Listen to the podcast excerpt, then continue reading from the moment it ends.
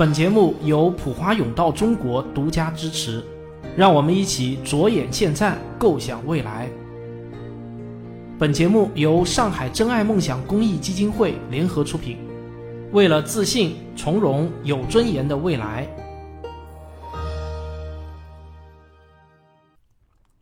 五月二十日，第五届世界智能大会在天津开幕。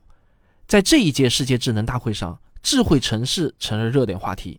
中国工程院的院士高文，还有中国工程院院士阿里云创始人王坚和科大讯飞董事长刘庆峰，都围绕智慧城市这个主题做了主题演讲。在他们的演讲中呢，都提到了一个很新的词，那就是城市大脑。我不知道你在第一次听到“城市大脑”这个词的时候想到了什么？是装满了超级计算机的云计算中心呢，还是一个算力超群的人工智能服务器集群？反正就是一个大机房，这些啊当然是必不可少的。但是如果你认为一个强大的计算中心就是城市大脑的全部的话，那你就把这个事情啊想得太简单了。城市大脑这个概念，并不是要给我们的城市安上一个会计算的大脑，而是要把整个城市变成一个大脑。生活在这个城市中的每一个人和每一台设备，都是组成这个大脑的神经元。现在正拿着手机听这个节目的你啊，就是城市大脑的一个神经元。或许啊，你听到这里感觉有点恐怖，想象自己成了黑客帝国中的奴隶。但是现实并没有那么可怕。我给你讲一个未来有可能真实发生的故事，你听完之后再判断这是黑暗还是光明的未来。二零三一年，生活在北京的服装设计师小张要飞去广州参加一个展会，但是为了处理某些突发情况，小张出门的晚了。他叫了一辆智能汽车，想要尽快赶到机场，但时间非常非常紧张。遇到这种情况，如果现在拍科幻电影的话呢，很可能就会拍成小张关闭了智能汽车的自动驾驶系统，他改为手动驾驶，然后呢是一路狂飙，经历了很多次有惊无险的超车之后，终于在最后一刻赶上了飞机。但是啊，这在城市大脑看来是愚蠢的行为。正确的操作应该是，小张把自己的行程告诉智能汽车。智能汽车经过计算后得出，必须在三十五分钟以内赶到机场才能赶上飞机。于是智能汽车就评估了当前的路况，然后他告诉小张：“你想要赶上飞机啊，需要与道路上的所有行驶的车辆完成一次优先使用权的交易，这大概会产生五百元左右的额外费用。”小张接受了这张加速行驶的账单后，智能汽车就立即与分布在道路上的其他汽车建立了连接。他们依靠算法共同协商了一个加速行驶的方案，前方的汽车自动挪出空位，小张的智能汽车立即开始加速，畅通无阻地向着机场的方向开去。到了机场，所有的绿色通道为小张开启。当小张赶到登机口的时候，其他的乘客们才刚刚完成登机。小张是工作人员等待的最后一名乘客。小张在飞机上一落座，坐在他身边的一位漂亮姑娘就热情地与他打起了招呼。这可不是什么飞机上的艳遇啊，这是来自城市大脑的刻意安排。因为小张已经三十岁了，他在事业上蒸蒸日上，但成家的事儿一直都没有眉目。为了扩大自己的交友圈子，这一次订购机票的时候呢，他主动选择了旅行交友速配的服务。他向城市大脑提出了自己的各种要求，如果旅途中有符合要求的其他乘客，那就安排坐在一起。跟小张打招呼的姑娘啊，是一位时尚栏目的主播小李。他也同样在上飞机前选择了旅行速配服务，也就是根据自己的意向配对自己的邻座。城市大脑之所以把小张安排在了小李的旁边，这是因为啊，由于工作的关系，小李呢经常需要时装设计师帮他设计服装。那么单身服装设计师小张自然就是小李的最佳旅行伙伴。果然啊，小张和小李在设计上有不少共同语言，一路上他们交谈甚欢。到了目的地，他们愉快地交换了联系方式。看起来，他们俩即便不能成为男女朋友，也能成为事业上的伙伴了。小张此行的目的呢，就是要去听一个主题叫做“智能纺织品”的高峰论坛。他想了解服装设计在未来会有哪些新的突破。进入会场之后，每一位参会者的手里都有一个遥控器。会议的主办方告诉他们，这个遥控器可以帮他们收集自己感兴趣的内容。只要按一下遥控器上的按钮，演讲中提到的关键资料或者产品样品就会被记录下来。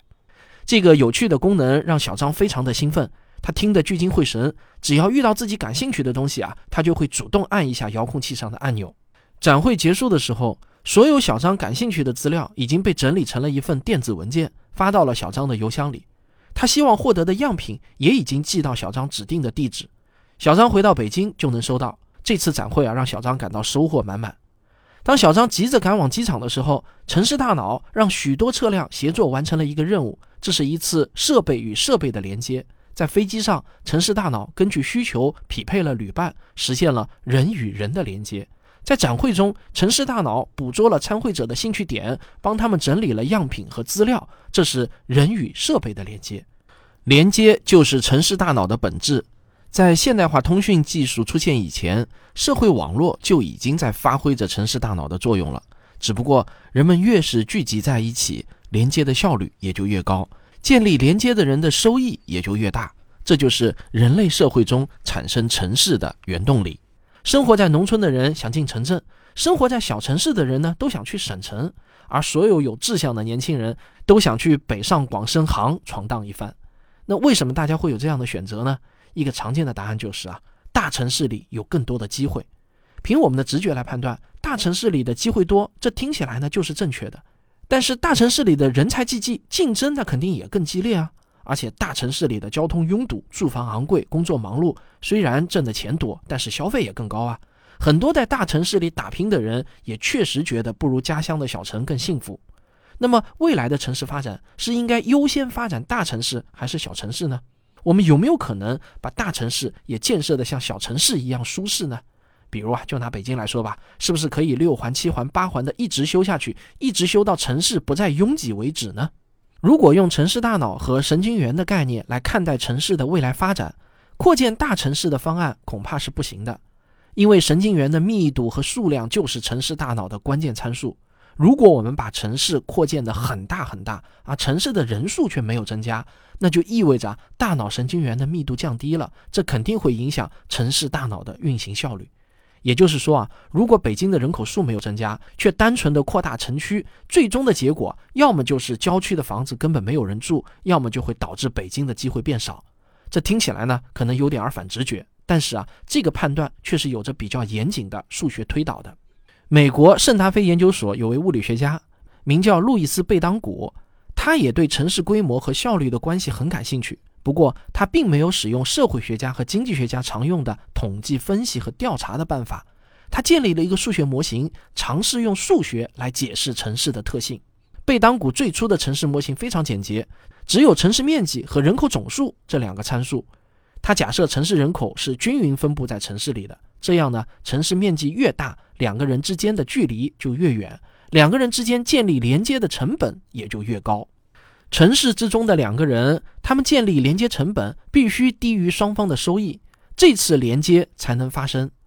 你试想一下，如果一个餐厅乘车过去吃顿午饭要花上五个小时，那无论菜品的味道多好吃，大多数人可能都不会去的。当然，骨灰级的吃货除外啊。两个人建立连接后，能让双方都有收益，这是一个城市存在的必要条件。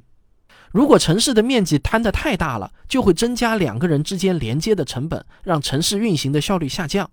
贝当古用严谨的数学方法计算了城市人口与城市面积之间的关系，他的结论是：理想的城市模型里，城市面积应当与城市人口的三分之二次方成正比。也就是说，城市人口的增长速度必然比城市面积增加的速度更快，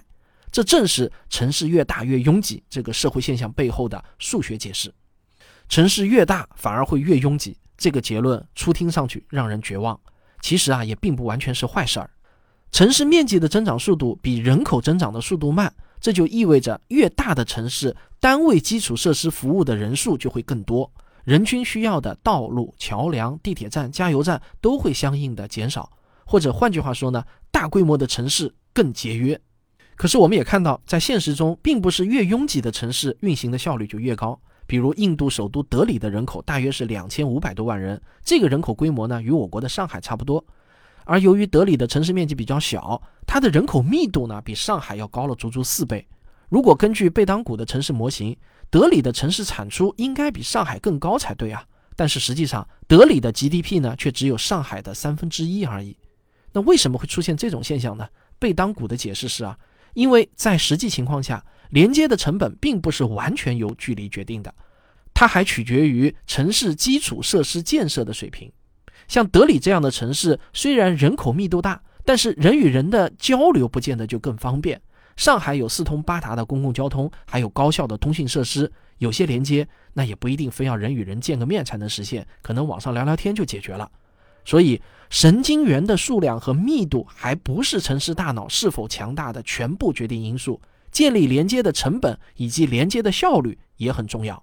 对于城市大脑来说，神经元之间的连接总数才是城市大脑运行效率最根本的指标。建立连接的成本越低，就会促使越多的人或设备产生连接，而城市的基础设施和数字化水平则决定了建立连接的难度。我们可以步行两公里去一家有特色的餐厅吃一顿饭，也可以打开手机 App 让外卖小哥把做好的美食送货上门。这两种建立连接的方式其实并没有本质的区别，两者都能产生价值。你步行去餐厅吃饭的时候，提高连接效率的基础设施是公路、人行道和红绿灯。而你订外卖的时候呢，基础设施就变成了互联网、订餐软件以及与订餐软件事先达成契约的餐馆老板和外卖小哥。甚至可以这么说啊，当你在朋友圈里点赞的时候，你就与你的朋友完成了一次连接；当你翻开一本网络小说的时候，你就与小说作者完成了一次连接。我们不是经常用点击量来评估一部网络作品的价值吗？这其实啊，就是在考核这部作品的作者与读者达成连接的能力。所以啊，你给我这期节目点个赞，也是我与你完成了一次连接。感谢大家点赞。说到这里呢，你就会发现，城市与社交网络的作用啊，其实是一致的，目的都是帮助人与人产生连接，它们都是支持人与人发生连接的最基础的设施。英国进化心理学家罗宾·邓巴提出过一个邓巴数的概念，他认为人类的社交宽度的上限就是一百五十，即便在社交软件里。用户的活跃好友数也没能超过一百五十人，你的手机微信好友再多，经常跟你交互的也不可能超过一百五十人。不过好消息是啊，社交的极限并非连接的极限，城市的作用恰恰就是在帮助人们突破邓巴数的限制，建立起几乎无限多的连接。这也正是城市诞生的原因。生活在现代城市里，你用不着记住超市老板的名字，也不需要知道上门送货的快递小哥家住何处。你相信五分钟后下一班地铁一定会来，你相信可以方便地退回你不满意的商品，便捷、高效、互信，这些我们早已经习以为常的事情，就体现了城市大脑运行和发展的基本规则。我当然不能在这么短的一个节目里为你展示出未来城市的全景图，但有一点我可以确信。随着城市大脑的逐渐成型，我们必然会越来越相信城市当中与我们产生连接的陌生人。虽然素不相识，但因为对城市大脑的共同信任，陌生人之间也能快速达成互信。已经没有什么可以阻挡人与设备不断建立更加精确的连接。正是这些连接，让未来的城市在充分的沟通下加速发展。好，这就是本期的数字未来节目，我们下期再见。